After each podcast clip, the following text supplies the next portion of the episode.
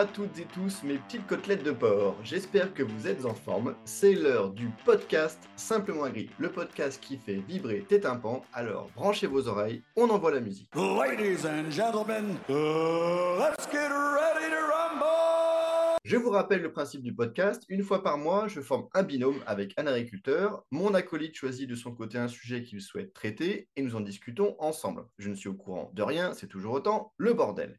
On s'en bat les couilles, on s'en bat les couilles, s'en bat les couilles.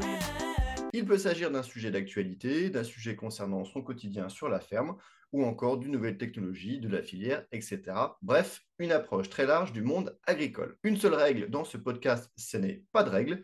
On se lâche et on profite de ce temps de parole pour aborder avec légèreté, humour et professionnalisme, toujours bien évidemment, les sujets majeurs de l'agriculture française. Vive la République et vive la France. Alors aujourd'hui, je forme un binôme de choc avec un fan des entrecôtes frites, un roi de la pelleteuse, mais surtout un vendéen pur souche, l'agriculteur Emmanuel Saigo. Préparez-vous, il y a des tranches de lard qui vont voler. Emmanuel, peux-tu te présenter s'il te plaît? Bonjour aviateur, ici votre commandant de bord.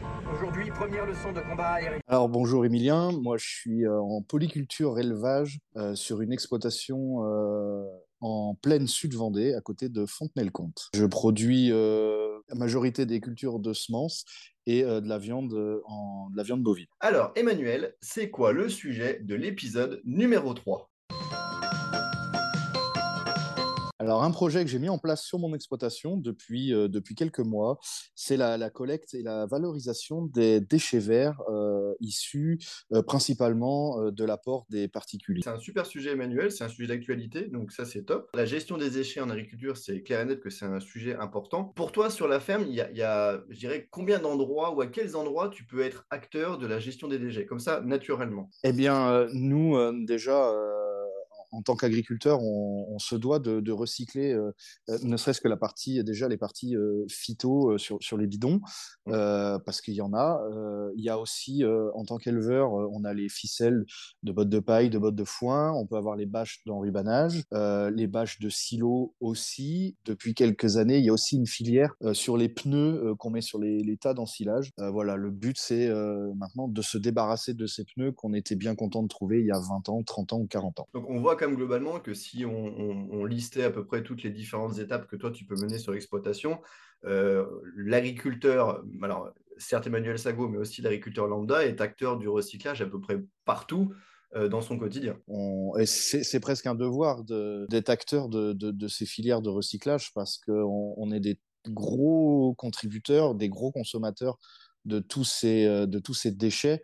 Euh, ça reste du consommable. Ben, on peut pas les entasser chez nous et, et mettre le feu dedans. Ou voilà, je je suis pas, euh, je suis pas pour ce genre de, de, de choses. Il faut euh, essayer de, de participer à cette filière de recyclage qui est plutôt vertueuse. C'est quand même bien mieux une voiture propre, non?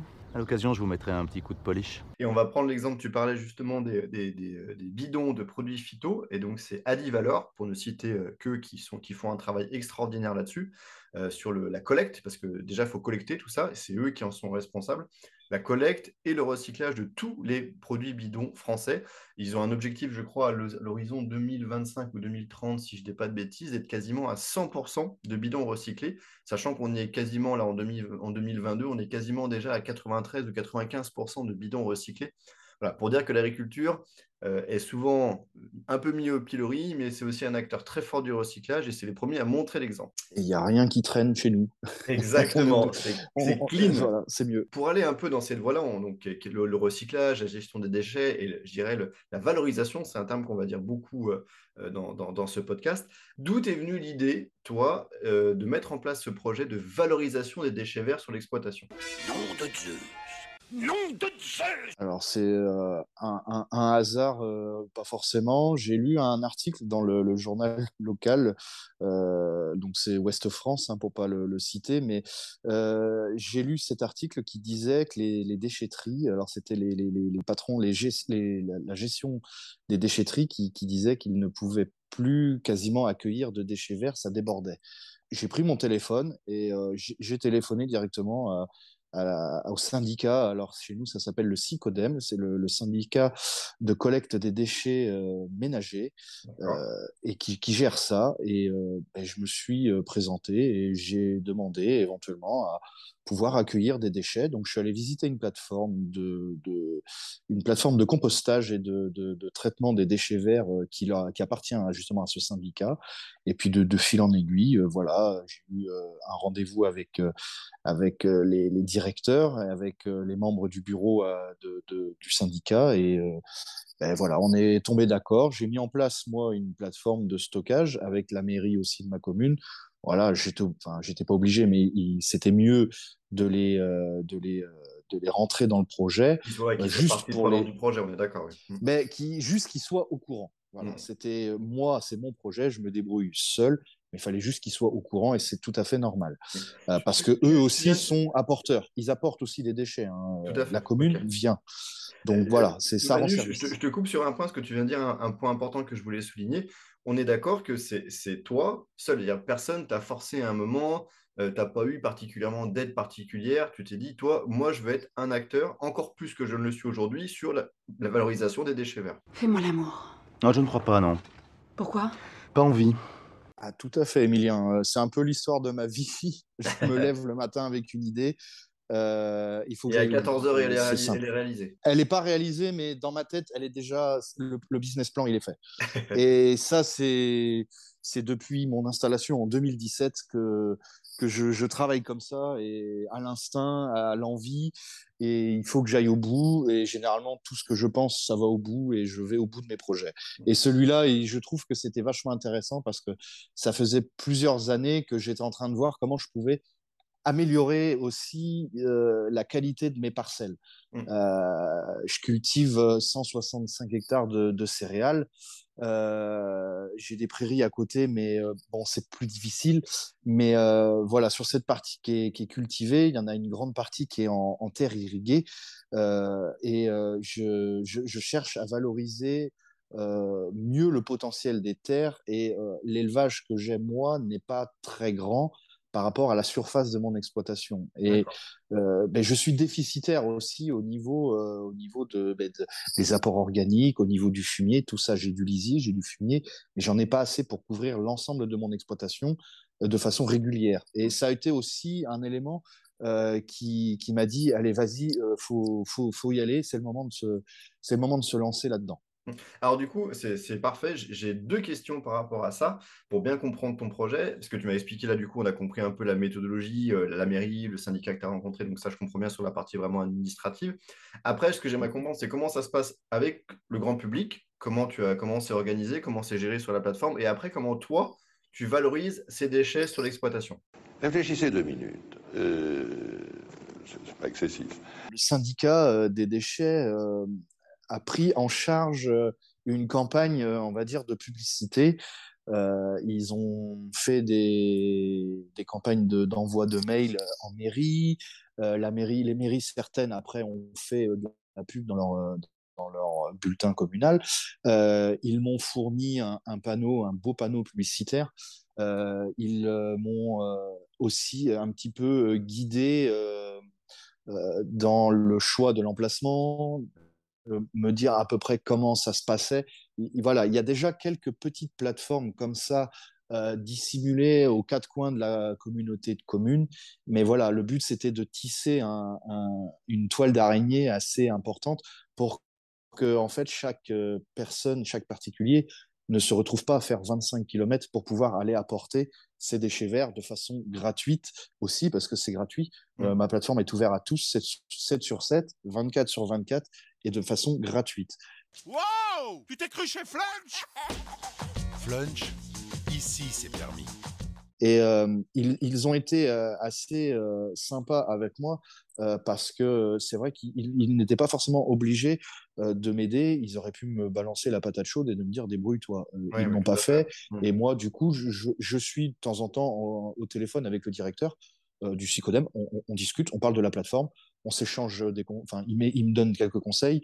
Euh, moi, je lui donne des ressentis et euh, j'ai vraiment un accompagnement. euh, euh, je suis seul à maîtriser le projet, mais j'ai un accompagnement et c'est franchement très important et rassurant. Moi, ce que je retiens par rapport à tout ça, c'est qu'il y a surtout cette notion au sein de partage, d'échange sur le projet de la, valorisa- de la valorisation des, euh, des- des déchets verts, et ça, c'est top. Et du coup, toi, après, sur la, sur la mise en place, sur la valorisation, sur l'exploit, comment tu t'organises du coup? Alors moi, le, le but, c'est de, de, de faire un, un, un broyage. euh, bon, là, c'est apporté de façon brute. Mm. Euh, souvent, les feuilles sont encore sur les, les branches, euh, les pelouses sont encore vertes. Enfin voilà, on est au tout début de la filière. Euh, moi, je mets ça dans un grand tas euh, que je que je bouge, quand je remonte euh, régulièrement parce que les gens apportent ça avec des fois des petites remorques, un coffre de voiture. Mm. Donc pour que voilà, il y ait toujours de la place. Je fais un tas de 4 mètres de haut et puis j'essaye de, de, de, de pousser dessus. C'est un pré-compostage naturel. Et puis ensuite, on va venir avec un broyeur. Donc, je vais faire intervenir un prestataire euh, qui va venir avec un très gros broyeur. Parce qu'avec Vegamicile, vous êtes satellisé. On va passer ça dans le broyeur. On va réduire ça en- entre, euh, au maximum, ça va faire 40 mm les morceaux. Ouais. Et puis, on va dire un petit caillou. Ça va ressembler à des petits cailloux. Ça, on va mettre ça en, en tas. On va, on va mettre ça en andin euh, dans une parcelle juste à côté.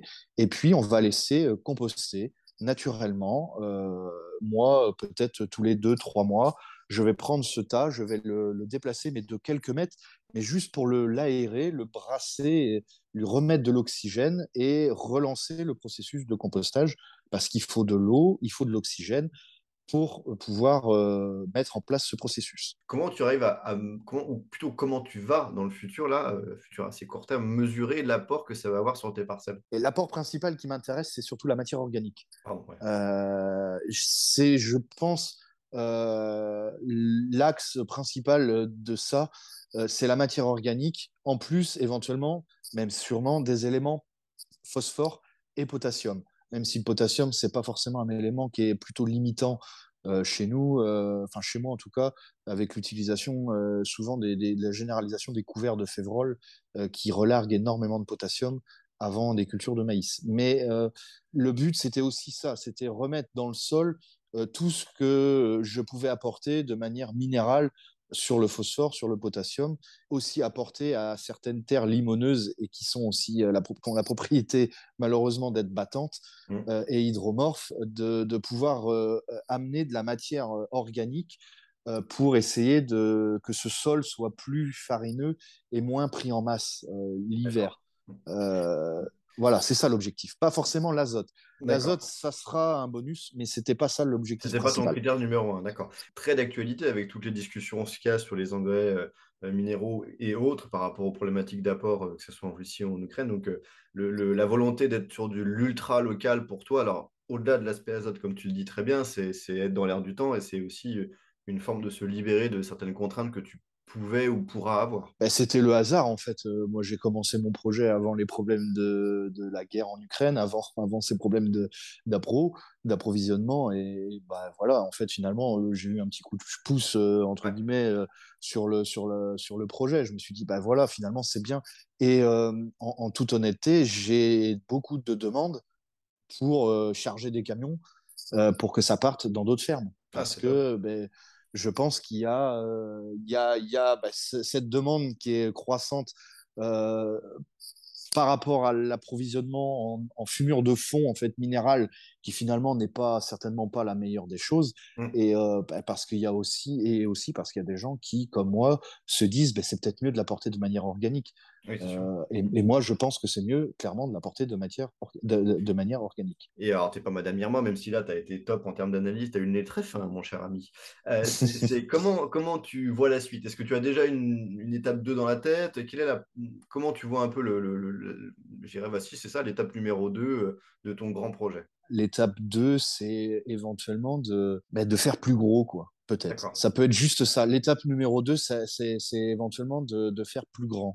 Et pourquoi pas, euh, derrière, euh, en toute franchise, euh, pas développer un business?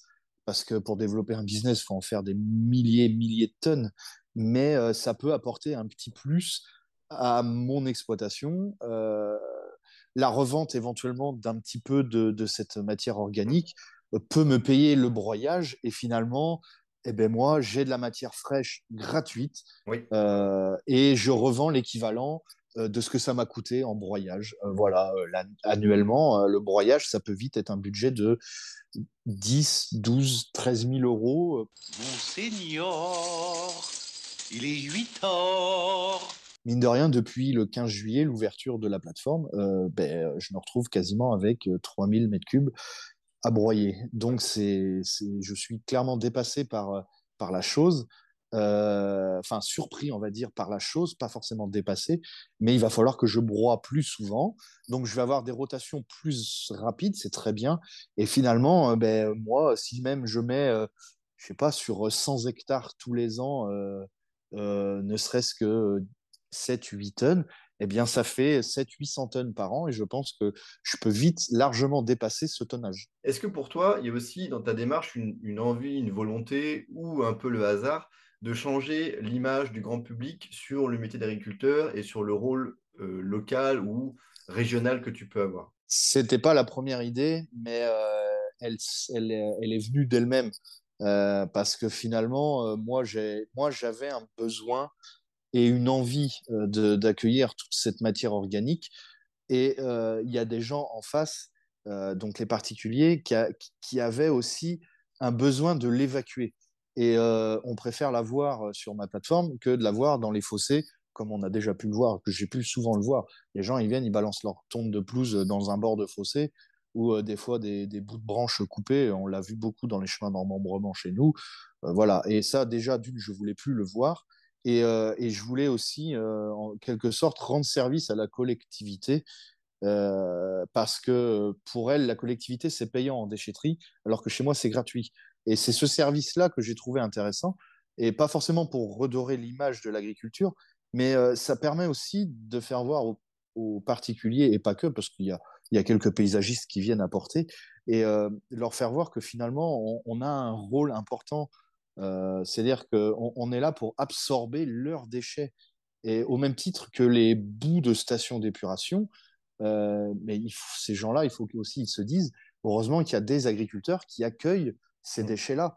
Alors moi, les bouts de station m'intéressent pas euh, parce que pour beaucoup de raisons, euh, j'ai pas forcément le droit d'en mettre dans mes parcelles. Euh, mais par contre, les déchets verts, clairement, c'est quelque chose qui peut se mettre dans mes parcelles, autant sur une partie bio, si un jour j'ai la volonté de faire un peu de bio sur mes parcelles, autant qu'en conventionnel. C'est quelque chose qui est plutôt neutre en fait. Mmh, Et je trouvais que c'était très intéressant. Ah, Serge Ouais N'oublie pas que tu es un gagnant. Euh, montrer clairement avec euh, des choses très factuelles, comme tu le fais très bien, Emmanuel, sur le rôle euh, primordial de l'agriculture, enfin de l'agriculteur et de l'agriculture sur le recyclage, la, la, valorisation des déchets verts, pour moi, c'est un élément qui est clé parce que c'est aujourd'hui un facteur de réconciliation entre le grand public, le métier d'agriculteur et l'agriculture au sens large. Vous voulez en savoir plus Sachez qu'il y a France Agrimaire, c'est euh, Emmanuel qui a très gentiment ressorti cette étude, qui a sorti une étude qui date de mai 2015 qui s'appelle Valorisation des déchets verts en France.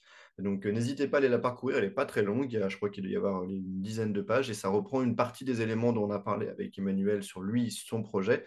On est à moins de 10% mmh.